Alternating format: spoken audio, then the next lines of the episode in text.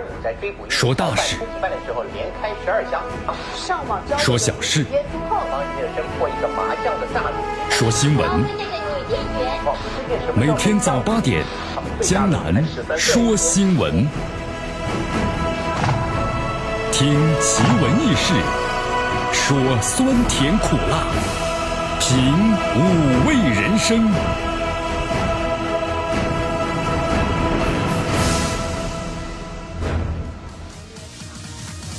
我觉得狮子座有一个，哎呦，今天呢看了一个笑话啊，什么笑话呢？这咱不是说了吗？啊，然后清晨给你个微笑，让你怎么呢？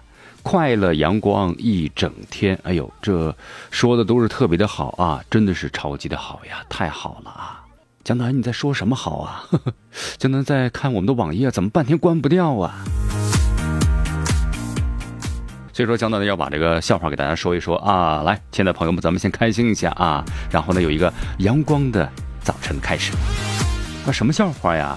说这个蜘蛛啊，向蚂蚁求婚了，他们能能生活在一起吗？哎，先别管这个，咱们说的是下面是重要的啊。然后呢，蚂蚁就拒绝了蜘蛛啊啊！为什么拒绝呢？哎呦，这蜘蛛觉得自己的对爱非常的执着呀，就是你为什么拒绝我呀？然后蚂蚁就说了。因为我妈妈给我说了，说成天到晚的待在网上的人都不是好人。所以说呀，在节目当中，江南温馨提示咱们收音机听的朋友们，不要天天待在网络之上啊！有的时候把手机放一放啊，眼睛呢离开一下，对，用耳朵来聆听这个世界，听我们的节目吧。听我们节目的那都是好人啊。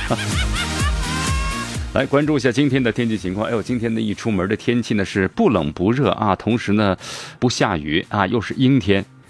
哎呀，这不是咱们四川典型的气候吗？盆地气候。来，今天的天气情况呢，天气预报是这么说的啊，天气呢是阴。然后呢，最高温度二十二度，最低温度呢是十八度。哎呦，这段时间这个温度呀很怪啊，就是咱们这个典型的秋末冬初的这样的一个温度，怎么样呢？你穿多了热，对吧？穿少了又凉啊！一运动呢就出汗，然后一坐下呢就浑身发抖啊！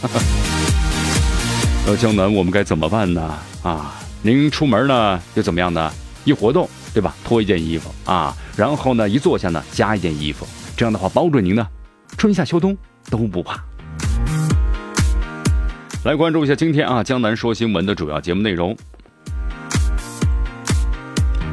国内多篇医学论文的被指涉假，涉事医院呢称正在核实调查。哎呦，这现在这个论文呢，网络发达之后呢，都是这个网上论文大家抄啊啊！江南想起了以前写论文的时候呢，也借鉴了一下。好，多地执行的手机不实名停机令，北京十月底呢全部关停。省以下环保部门呢将垂直管理，避免的地方干扰。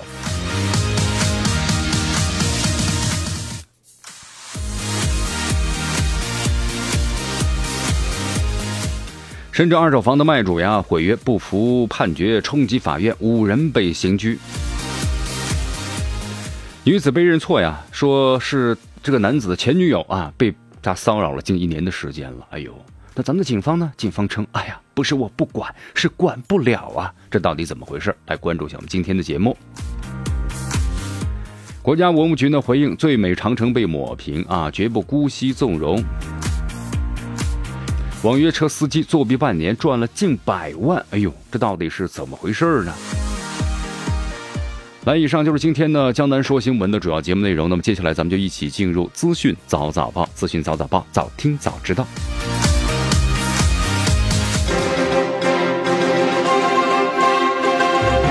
时政要闻，简讯汇集，资讯早早报，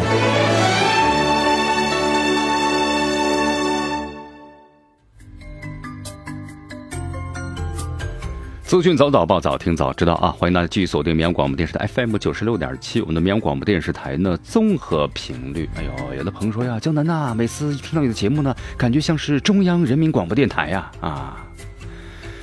哎呀，可惜呀，没领到过他的工资啊！啊，所以在节目当中，咱们多次呼台啊，这里是绵阳广播电视台 FM 九十六点七啊，江南为你所带来的综合频率，江南说新闻。来，第一条新闻，咱们还是说一下咱们的这个科博会啊，科博会是如火如荼，对不对？咱们也举办了这个四届了，四届当中，你看一年呢比一年人多，一年呢比一年参展的商家呢增多，是不是？知名度在一年比一年的持续的扩大，好，这都是好事儿啊。呃，同时今年的话呢，你看咱们从这个周三二十一号呢这个开幕以后啊，你看咱们很多朋友们拖家带口啊，都前去呢感受呢高科技为我们带来的这种崭新的生活，是吧？咱们多去了解一下。呃，同时现在有温馨提示啊。你看，每次的话呢，一般临近中午的时候呢，上午人偏少一些啊，下午呢人就开始逐渐增多起来了。所以说，希望大家呢有序前往，错开这个高峰。呃，江南呢倒不提倡大家什么都坐公交车，真的是这样的。为什么呀？公交车呀，去年呢，你看有的朋友说江南呐，我被挤成了单身狗啊。呃，同时江南呢在二十一号开幕那天呢也去看了一下，同时呢也看到咱们公交车呀确实非常的拥挤啊。所以说你不开车的话呢？然后去坐公交，公交呢毕竟是有限的，就是说一辆车上能坐多少个人有限的，是不是？所以说，江南希望大家根据自己的交通的工具来合理的安排啊，同时错开高峰期。来，我们关注一下这个关于论文的事儿啊，我不知道咱们收听的朋友们，您上大学时论文是怎么写的？有的朋友呢，以前哎呦，以前写论文呢，确实很困难。那个时候网络不发达的时候，就能记得那个时候有枪手，对吧？那个时候最最出名枪手，好，比如说现在要写论文了，哎呀，写不出来呀，怎么办呢？又懒得写，好，给同学来，你帮我写吧，给你拿五百块钱啊，好，写了一篇论文。那么再后来的网络发达了，哎，那么天下文章啊，咱们网上抄，对吧？网上文章大家抄，好，这也接起一段，那接起一段，哎呦，一篇呢，这个杂货铺式的论文，那就正式出台了。对不对？大家可能都做过这事儿吧？都做过。真的记得以前写论文的时候呢，也借鉴了网上的多篇的论文啊。然后呢，我们的老师说了：“嗯，你这个论文呢，我好像在哪看过。”哎呀，老师您真是火眼金睛啊！呃，这篇论文呢是我在五年前写的，开玩笑啊。那么现在的话，咱们说了，论文可不能造假呀，对吧？呃，国内多篇医学论文呢，现在呢被媒体曝光了，说被制设假，真的吗？那这医院是怎么回应的呢？来看看，在近日，国外有家这个知名的论文的抄袭监察网站，这个论文网论文呢，就在这个网站上呢，专门是来监监察的，就是你这论文到底有没有抄袭啊？中国多篇医学论文涉嫌抄袭，并且推断呢，有论文代写公司和部分的，就是 SCR 什么意思啊？就是科学引文搜索引擎杂志呢勾结，通过的发表造假论文来牟利。那么对此的话呢，国内一家涉事院已经回应称了，已经获知此事，正在核实调查。好，他这个论文怎么来辨别你是抄袭的呢？就是把你的论文呢，然后呢，其中一些段落寻找，哎，在网上能找到，一看，哟，是别人的论文当中的某一些段落。好，然后再来核查，一核查呢，你的论文当中可能只有百分之几十是你的内容，百分之几十是完全抄袭的。那么这种相似度呢，高达百分之几十，比如说二十三十以上的，那就说明是抄袭了。那么根据了解啊，这个对比之后呢，发现多篇论文的这个文图表啊、高度呢都非常的相似啊。哎呀，其实江南呢，刚才不是说了吗？这个医学论文造假呢，为何屡见不鲜呢？其实不光是咱们医学界，其他的很多地方啊都有类似的情况。就现在自从网络发达之后呢，都是为了省事儿。你看啊，所以说呢，把其他的人的文章呢借鉴一下。不过在这里面呢，也有一些这个问题啊，因为现在呢评职称的话呢，要求必须要发表论文，你不发表论文的话呢，就没有资格再去评，比如说中级或者是高级的职称啊。哎呦，这真的是一道坎儿啊啊！所以说，你说为什么造假不断呢？有的人呢，他呃专业技术很强，但是呢不一定写得出这个论文来，真的是这样的。所以说现在呢，从这个事件当中啊，我们引出了一个话题，就是职称和论文挂钩，一刀切，到底呢合不合理的问题啊。那么同时呢说，当然抄袭是不对的，医学界学术不端，那么到底该怎么来进行处置？好，我们再来看一下这个手机实名制啊。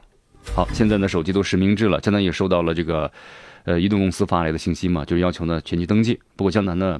购买这个手机卡的时候呢，都已经是完全实名登记了啊，所以说也希望大家都实名登记，对吧？以防止那些诈骗分子呢，又用这种虚假的名字来进行登记，不好的不利于咱们的公安部门的查处啊。那么最近从三大运营商处获悉啊，此前呢传来北京地区没有实名制手机用户将于十月十五号呢被停机。那么实际呢是分批执行。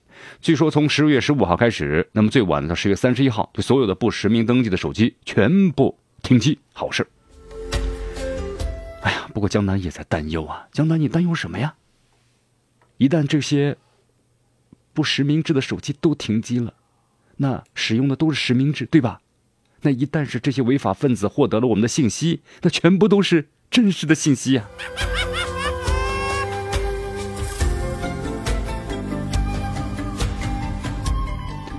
哎呦就是啊，所以说咱们中国的话，我觉得对咱们这个信息啊，个人信息一定要保护好了。同时呢，最好是有这个，呃，法律的明文规定，对不对？那么一旦是泄露个人信息的话，将获得怎样的这个法律的处罚啊？否则的话，你看现在都是实名制了，那一泄露信息，那都是真实的信息。来，我们再来关注下面的消息啊，呃，咱们说一下环保部门。哎呦，现在环保部门呢也越来越重要了，对不对？咱们中国经过改革开放三十年的发展，粗放型的经济嘛。环境污染很大呀！现在啊，咱们中国呢对环境的重视，那可能是前所未有的。同时，咱们的环保局的腰杆呢也硬起来了。以前呢挺受气这个部门是吧？想管呢也管不了啊。为了经济的发展，一切让路。但是现在的话，这环保呢放在了重中之重的地位。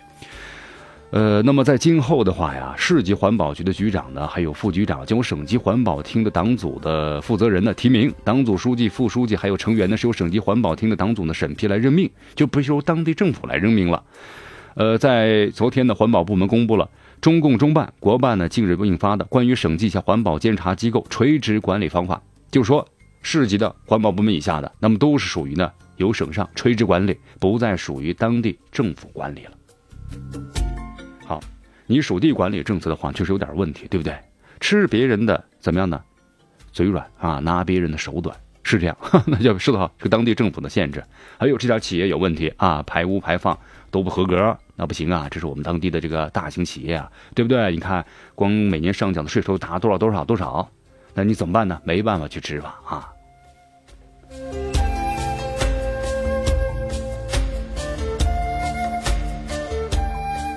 来继续关注江南的为你所带来的《江南说新闻之资讯早早报》。来，咱们再来关注下面的消息啊。呃，关于这个二手房，深圳，呃，咱们来到深圳呢，深圳最近发生一件事儿啊，什么事儿呢？就是有人呢冲击法院。哎呦，这谁这么大胆的敢冲击这个法院啊？怎么回事啊？肯定是有原因的。对，关于房子的问题，怎么回事呢？是这样的，呃，这个房主啊，把这房子卖了啊。合同签了吧，别人钱你交了，那就没事了。对，但是后悔了啊！他后悔什么呢？因为这房子涨价了，一天呢就涨个十几万，几天涨个二三十万，我的天哪！那那怎么办呢？没办法呀，那我就毁约吧，啊，反正我这边给你交点违约金啊，都可以，但我要把房子呢要回来。那别人呢，肯定不愿意，买家肯定不愿意啊。因此，这个卖家和买家呢就发生了纠纷。好，那么告上了法庭啊。那么当然，法院呢要依照这个法律的合同，对吧？你这签订了合同了，你怎么能够随随便便的毁约呢？那否则这法律那么置之于何地呢？所以说，咱们的法院呢是维持了原判。所以说呢，这个卖家呀，那对法院是相当的不满呐。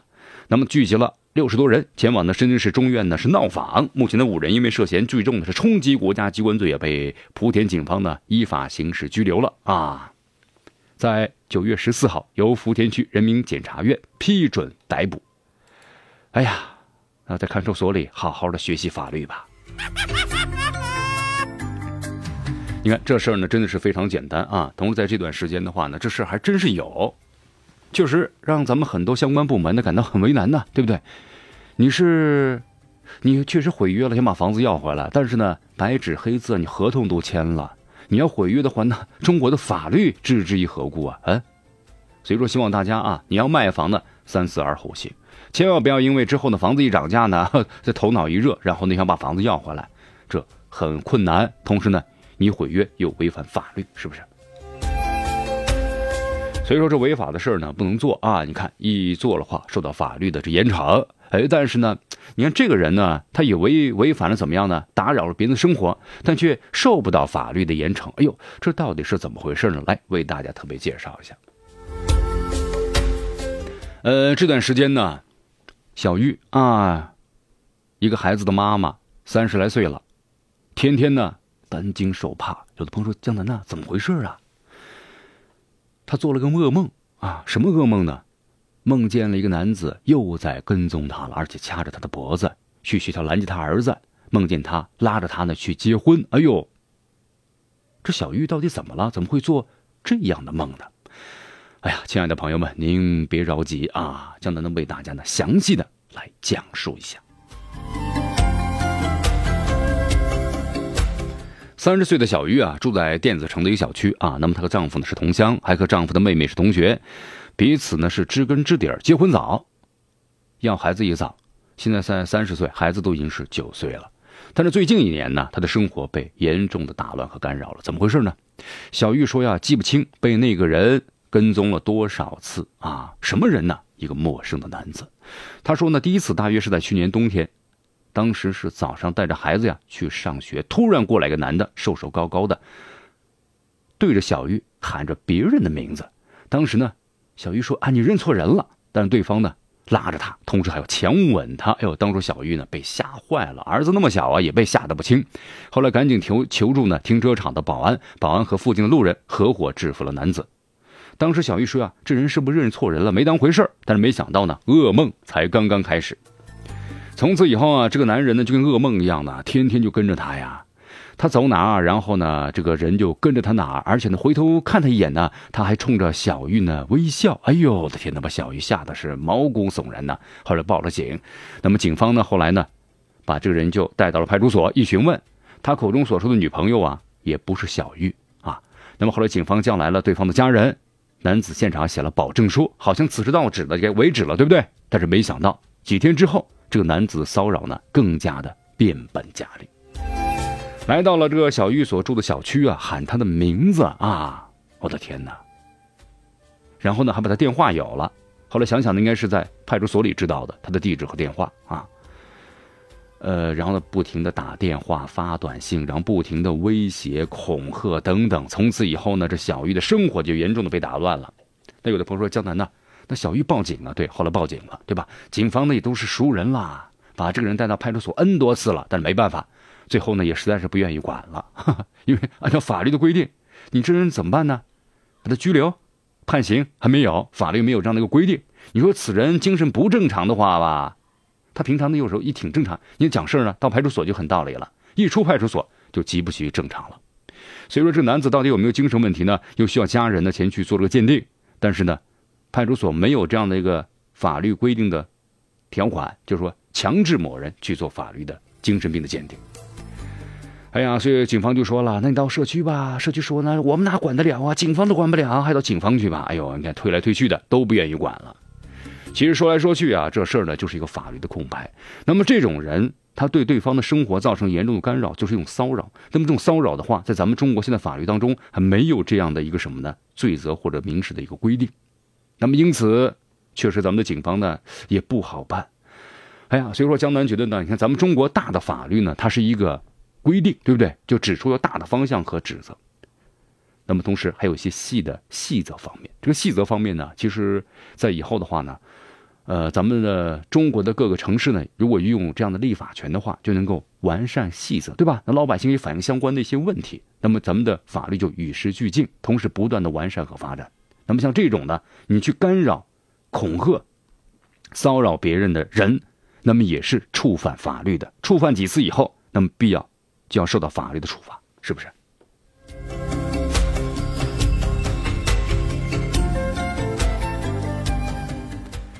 哎呀，确实遇到这样的事儿呢，真的是很麻烦，对吧？你打又打不得，一打呢你还犯罪啊！好，那么你叫报了警呢之后呢，又没有多大的用处。好，批评教育，对方呢很正常。回去了，因为法律方面这方面是空白，确实很难办啊。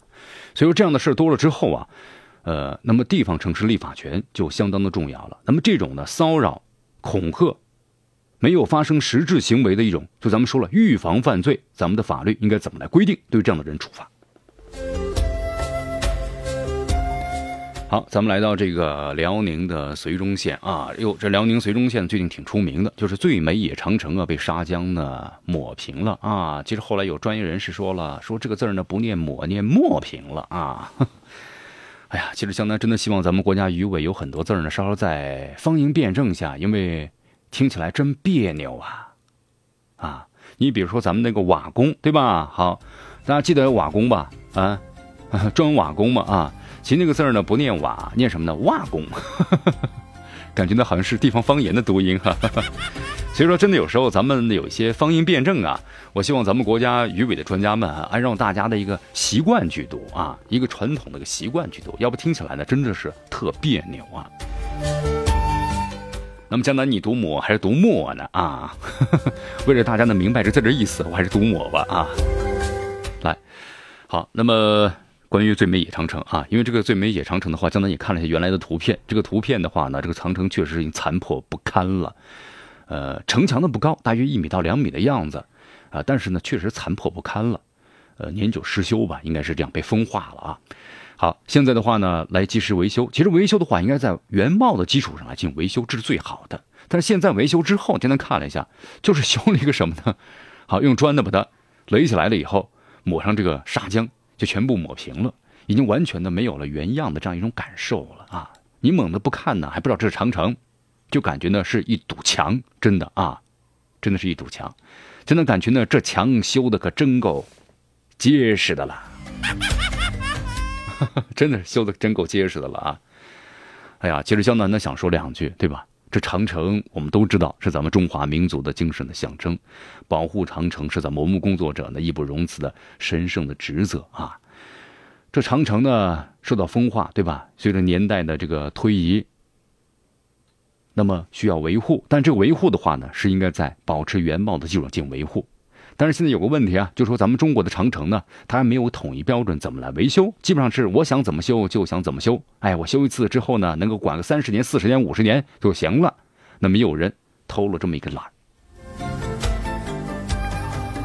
好，那么在这事儿发生之后的话呀，呃，其实，在十年前呢，国务院就发布了《长城保护条例》啊。同时，针对此事的话呢，国家文物局也启动了长城执法专项的督查。那么现在派出了督查组呀，那么督查呢长城沿线十五个省市区，那么长城保护工作，那么其中啊关于这个修缮的项目也被列为重点的督查重点啊，就是我们说了，这肯定要修缮和维护，但是呢不能这么敷衍了事啊。